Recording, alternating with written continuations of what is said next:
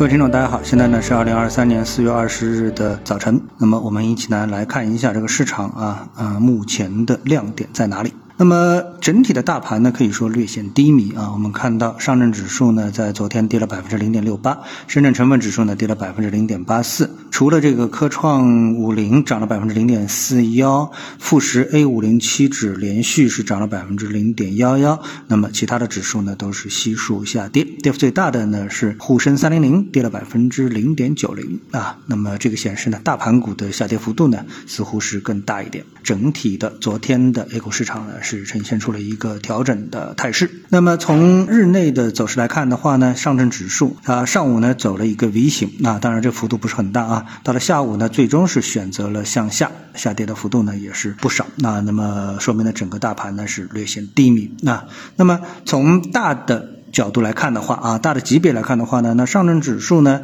那么又到了啊这个三千四百点的这个多空分歧最大的一个分水岭的这个区域啊，我们只能说是一个区域啊，它是嗯每每向上突破不成，向下击穿不成啊，在这里震荡。从历史的走势来看的话呢，就可以显示这个位置啊是上证指数争夺最为激烈的一个位置啊，历史走势充分的体现了这一点。那么我们呢，还是从 ETF 的角度来考察整个的一个市场啊，对我们来说有什么样的一个机会？从 ETF 涨幅排名的角度来看呢，那那个 ChatGPT 代表的这个板块仍然表现出了充分的一个强势或者说是韧性。我总共选取了七十五个 ETF 作为考察市场的一个样本啊，作为一个 ETF 的一个样本。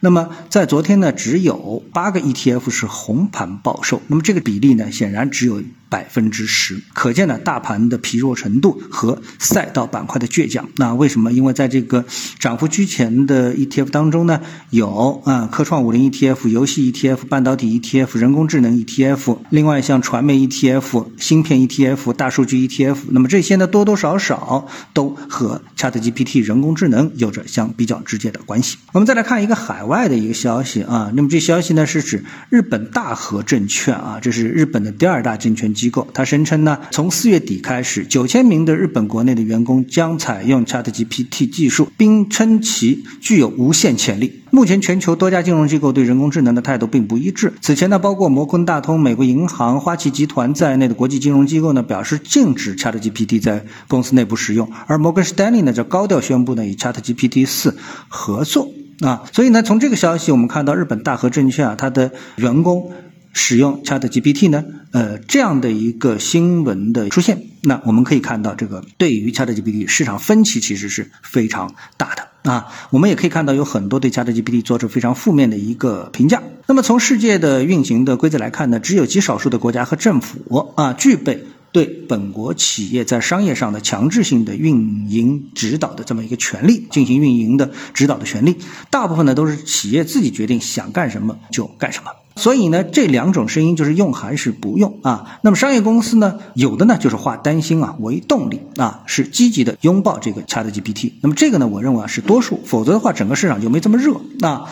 那么市场经济呢有一个特点，它就是赢家通吃啊。所以呢，作为商业企业，它更担心的是什么？是被别人领先一步啊之后啊，你就会被淘汰啊。比如说谷歌没有能够对标。微软的 ChatGPT 的产品，那么现在呢就显得是非常的一个被动啊，所以呢在这个赛道当中呢，现在当下啊巨量的资本不断的持续的介入将是不争的事实啊，所以呢我们以人工智能 ETF 为例，那目前的调整当然没有明确的结束的信号啊，但大体上这个位置的盘整呢，理论上根据传论也不会出现非常有深度的一个调整，这个可能性也是非常大的。那这是不是一个机会呢？投资者呢，呃，跟踪最强赛道应该是。应对 A 股的啊，甚至于在全球市场上都是最好的一个交易模式啊。好，谢谢各位收听，我们下次的节目时间再见。